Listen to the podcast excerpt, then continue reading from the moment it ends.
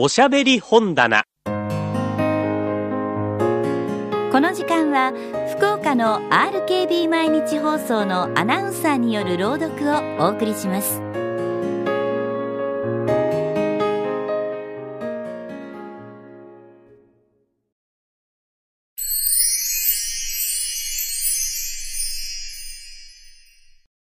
小川未明作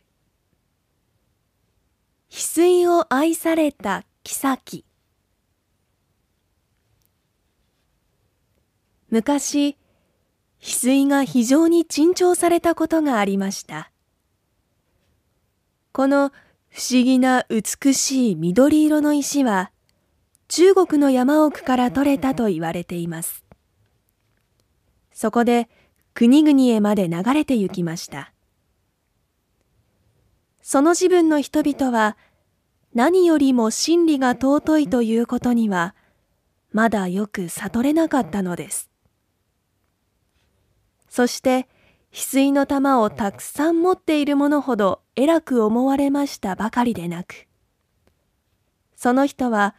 幸福であるとされたのであります。藤の花咲く国の王様は、どちらかといえばそんなに欲深い人ではなかったのでした。けれど、妃は大層翡翠を愛されました。私は、じっとこの青い色に見入っていると、魂も身も一緒にどこか遠いところへ消えていきそうに思います。王様は妃をこの上もなく愛していられましたから、自分はこの石をさほど欲しいとは思われなくとも、妃の望みを十分に叶えさせてやりたいと思われました。いくら高くてもいいから、いい翡翠の玉があったら持って参れ。と、家来に申し渡されたのです。ある日、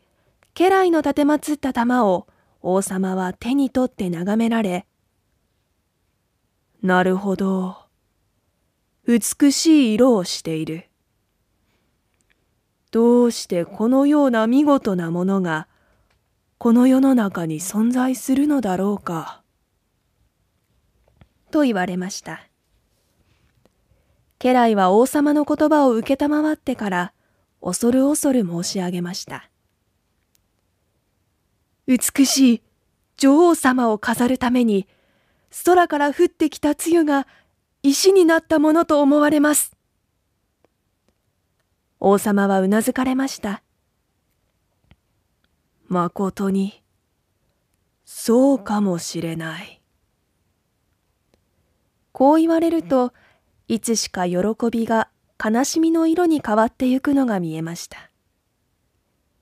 なぜなら、生あるすべての美しいものに、いつか死のあることを思い至られたからです。本当に妃は、麗しい、白い香りの高い花のような方でした。その目は星のように澄んでいました。その唇にはミツバチが来るかとさえ思われたくらいです。けれど、すべての美しい婦人は弱々しかったように、妃は首の周りにかけられた青い石の首飾りの重みを支えるに耐えられないほどでした。私は、この青い石の重みに押されて、その中に渦まって死にたい。いかにその姿は小さく美しくても、欲望に限りのないことが知られたのです。そしてそれは恐ろしいことでした。流行はちょうどばい菌のように感染するものです。そしてまた、それと同じように人間を災いするものでした。国々に翡翠の玉は貴重のものとなりました。どの女王もその首飾りをかけられるようになりました。一人王様や妃が愛されたばかりでなく、国々の金持ちは青い玉を集めるようになりましたから、たちまち青い宝石の値は限りなく上がったのです。こういうようにいくら出してもいいからという人たちがたくさんになりますと、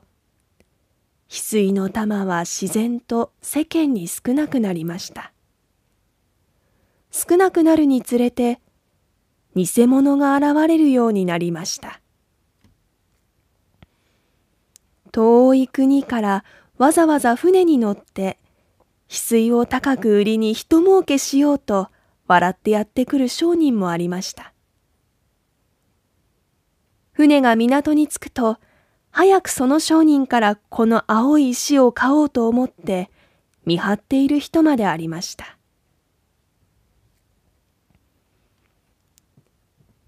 藤の花咲く国の妃は、もはやか弱い身につけられないほど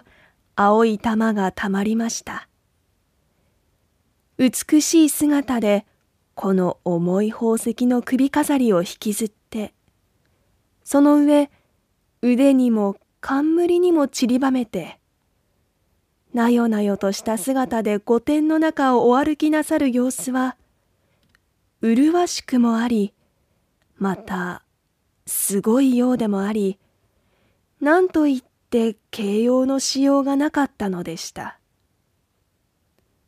王様は妃の様子をご覧になって、空の星が一時に揺らぐようじゃ。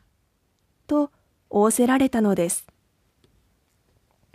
また、その青い玉から放つ一つ一つの光に目を留められて、なんという神々しさじゃ。と仰せられたのです。この時、妃のお顔には不安の色が浮かびました。私は心配でなりません。この頃は本物をも任すほど巧みに偽物が作られるということを聞きました。悲しいことに私の目はまだそれを見分けるだけの力がありません。私の身をこうして飾っている玉のうちにも偽物があって、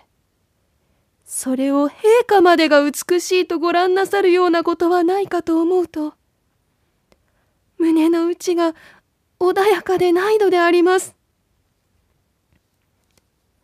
王様は、愛しい妃のお言葉を黙って聞いていられましたが、お前の心配は、もっとものことじゃ。偽物を神聖な体につけて知らんでいるとは、すなわち私の不徳にもなることじゃ。早速、玉の心眼を見分けることができる人物を召し抱えることにいたそう。宝石を見分ける名人が募集されることになりました。そして、いろいろの人たちが集まってきましたけれど、結局名人というのは最後に残された一人に過ぎません。そのものは腰の曲がった顎に白いひげの生えた老人でした。このおじいさんは若い自分、チベットの方へ山から山へと翡翠を訪ねて歩いた経験があって、一目石を見れば、それが本物か偽物かということの見分けがついたのです。おじいさんは早速御殿に召されましたそこで妃の首飾りについている玉を鑑定させられましたおじいさんは膝を折ってうやうやしく青い玉を手のひらの上に乗せて眺めていましたがその中から一つ一つ分け始めました。青いたくさんの大きなまた小さな玉は左右に二分されました。右の方に置きましたのは本物で左の方に置きましたのは偽物であります。まあ、